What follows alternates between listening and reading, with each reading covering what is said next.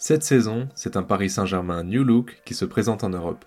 Mené par son nouvel entraîneur, Luis Enrique, l'équipe de Kylian Mbappé, Randall Colomwani et Ousmane Dembélé essaye de faire oublier Messi et Neymar. C'est en bonne voie, mais le début de saison n'est pas aussi canon que certains l'auraient espéré. Revenons tranquillement sur ce début de saison du club de la capitale, avec un focus particulier sur leur semaine qui les a vu accueillir le Racing Club de Strasbourg, puis le Milan AC au Parc des Princes. Bienvenue à tous pour ce nouvel épisode d'Échec et Match.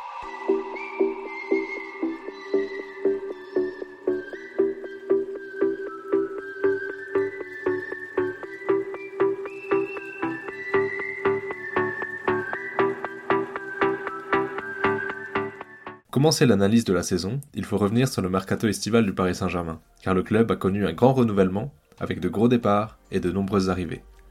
Alors, euh, dans les départs, euh, on a des départs euh, très importants. Bah, évidemment, il faut parler de Messi, parti librement à l'Inter Miami, de Neymar, vendu 90 millions d'euros en Arabie Saoudite, Verratti, 45 millions d'euros au Qatar, mais également un grand nombre d'indésirables qui sont transférés pour un total ben, quand même non négligeable, on peut parler d'Icardi pour 10 millions d'euros, Draxler 9 millions d'euros, euh, Wijnaldum 8 millions, Sarabia 5 millions, Paredes 2,5 millions, ou même encore euh, Renato Sanchez qui est prêté pour 1 euh, million d'euros.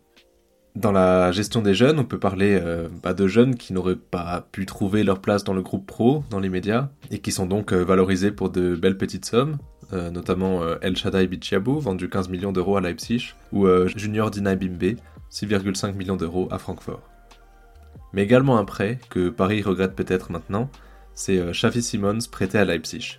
Alors euh, pour les auditeurs assidus, j'ai déjà été dithyrambique à son égard la semaine dernière, il aurait certainement su occuper une place importante dès cette saison, mais c'est intéressant de voir que Paris sait faire grandir ses pépites plutôt que de les vendre, comme ça a été longtemps critiqué avec les cas de Kingsley Coman ou Christopher Nkunku pour ne citer que.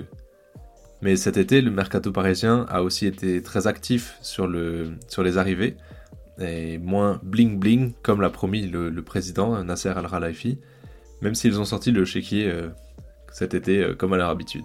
Alors déjà on a une belle brochette de français car le PSG a le projet de se franciser, peut-être dans un modèle similaire au Bayern Munich en Allemagne, où sélection et club se ressemblent beaucoup.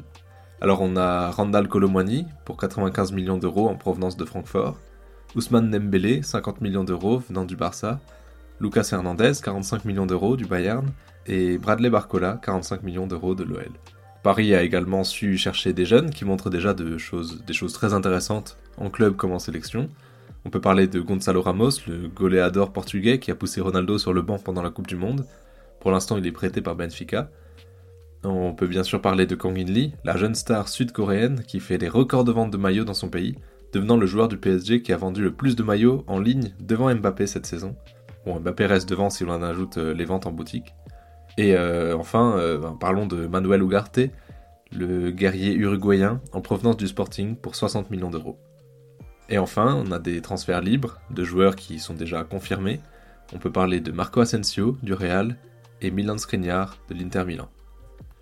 Donc si on fait un bilan du mercato, on a des arrivées intéressantes qui renforcent significativement tous les secteurs de jeu, car Paris peut compter sur deux nouveaux défenseurs de niveau international, donc comme je disais Lucas Hernandez et Skriniar, un milieu qui pour l'instant a convaincu tout le monde par sa combativité, Ugarte, et 6 joueurs plus offensifs pour accompagner Mbappé.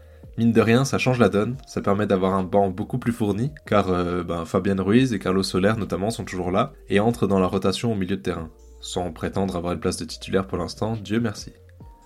On garde quand même quelques lacunes, le milieu de terrain reste un peu léger, et c'est difficile de compenser la perte d'un Verratti. On va le voir, mais il reste la question de la créativité, d'un faiseur de jeu comme pouvait le faire Messi ou Neymar dans une position assez reculée par rapport au front de l'attaque. Alors si maintenant on essaie de dresser une équipe type, alors c'est pas évident d'en donner une avec assurance parce que Luis Enrique a essayé différents systèmes, il doit composer avec des blessures, des indisponibilités d'importance. On pense au latéral gauche Nuno Mendes, à ou à Marco Asensio qui est blessé après un début de saison vraiment convaincant, et Kangin Lee qui a dû s'absenter pour un bon moment dernièrement avec sa sélection mais je vais vous présenter l'équipe alignée lors des deux victoires en Ligue des Champions par Paris cette saison. Donc on a Donnarumma dans les buts, bien sûr, une charnière centrale composée de Marquinhos et Skriniar, avec en latéraux, à gauche, Lucas Hernandez et euh, Ashraf Hakimi à droite.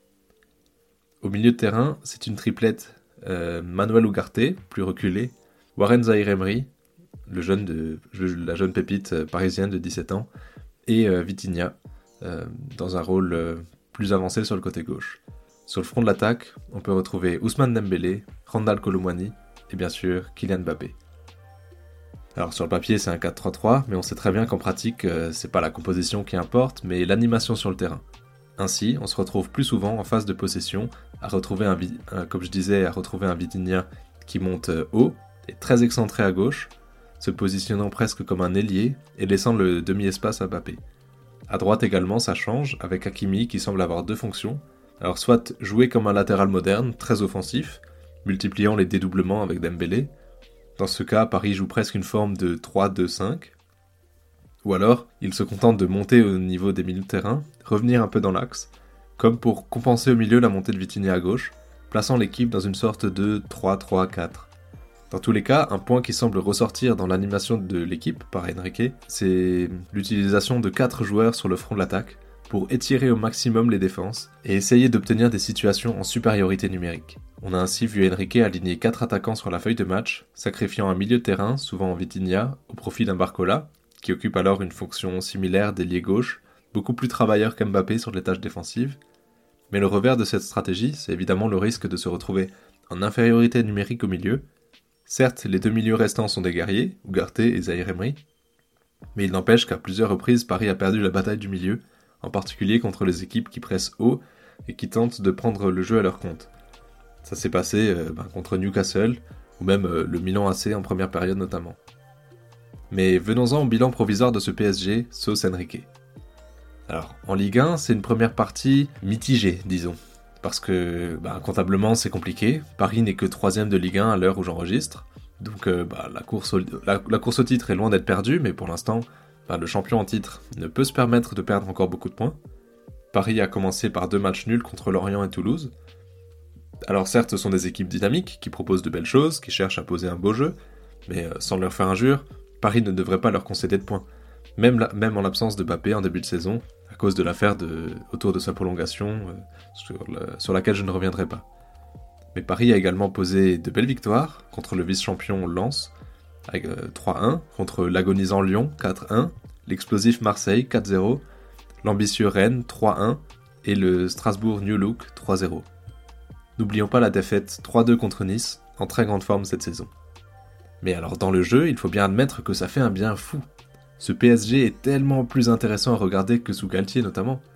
Enrique a des ambitions en termes de jeu et exige de ses joueurs un engagement intense, parfaitement incarné par Zahir Emery et Ugarte au milieu.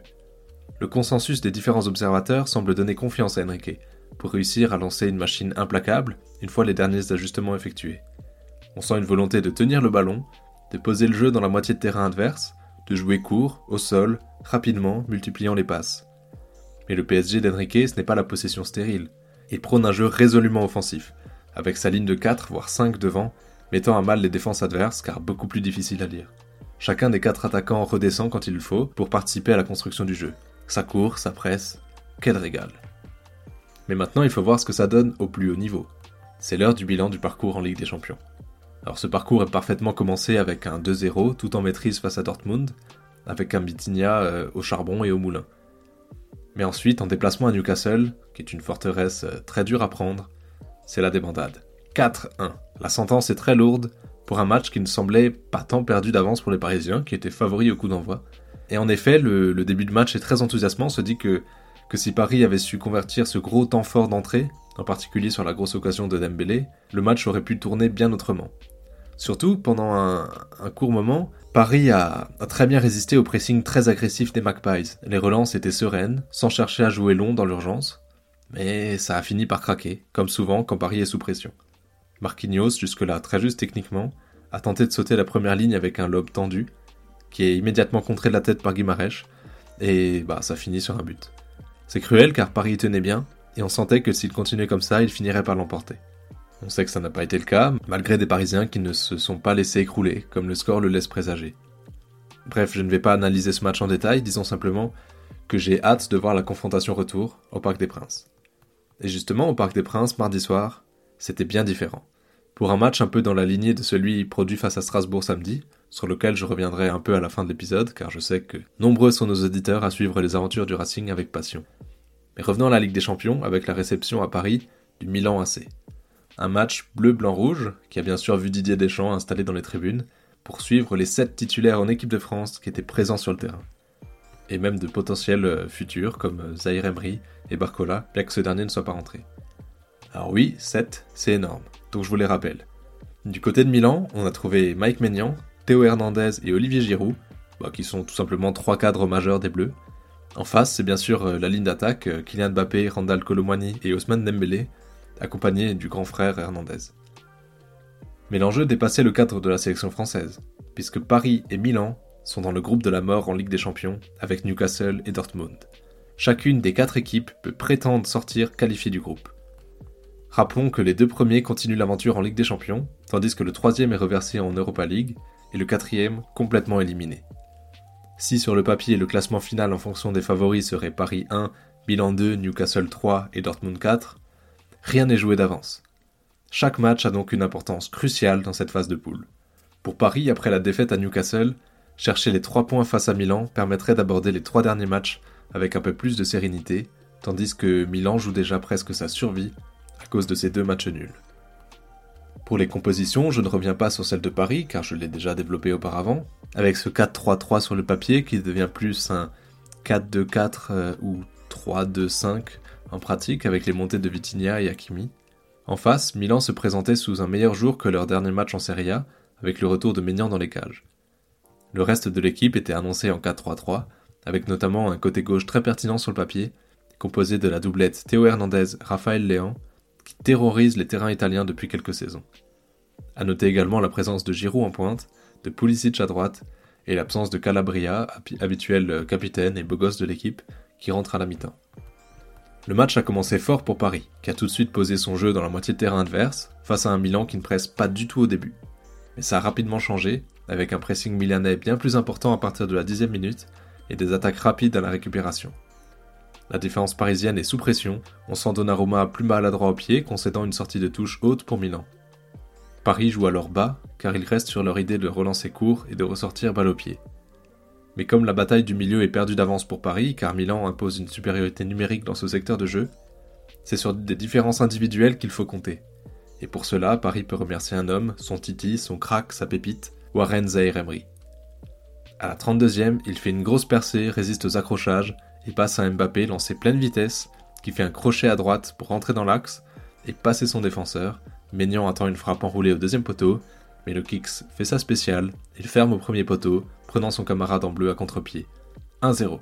Les Parisiens montrent ainsi qu'ils savent résister à la pression et rentrent à la mi-temps avec un but d'avance. En deuxième mi-temps, c'est plus simple pour Paris.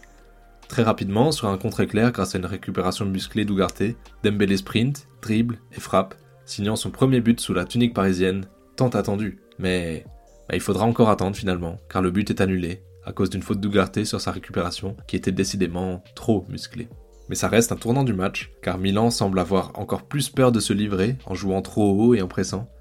Peu de temps après, à la 53e minute, encore une attaque rapide de Paris qui passe par Bappé, ça finit en corner. Il est joué vite, un peu malicieux, sur un Dembélé seul qui dégaine, la frappe est repoussée par Maignan directement sur son coéquipier en bleu seulement, car c'est Randall Colomwani qui peut finir dans un but presque vide. Ça fait 2-0.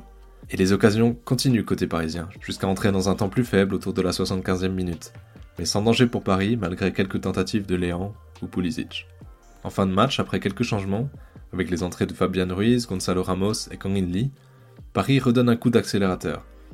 Bappé touche le poteau à la 81e, et à la 88e, sur un gros travail de Warren Zaire Emery, toujours lui, le clou est enfoncé. Il centre en retrait, Ramos feinte de la frapper, mais laisse filer, car Kang In Lee arrive lancé.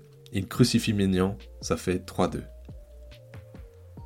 Alors pour le bilan du match, regardons un peu les individualités avec le traditionnel top flop de la rencontre.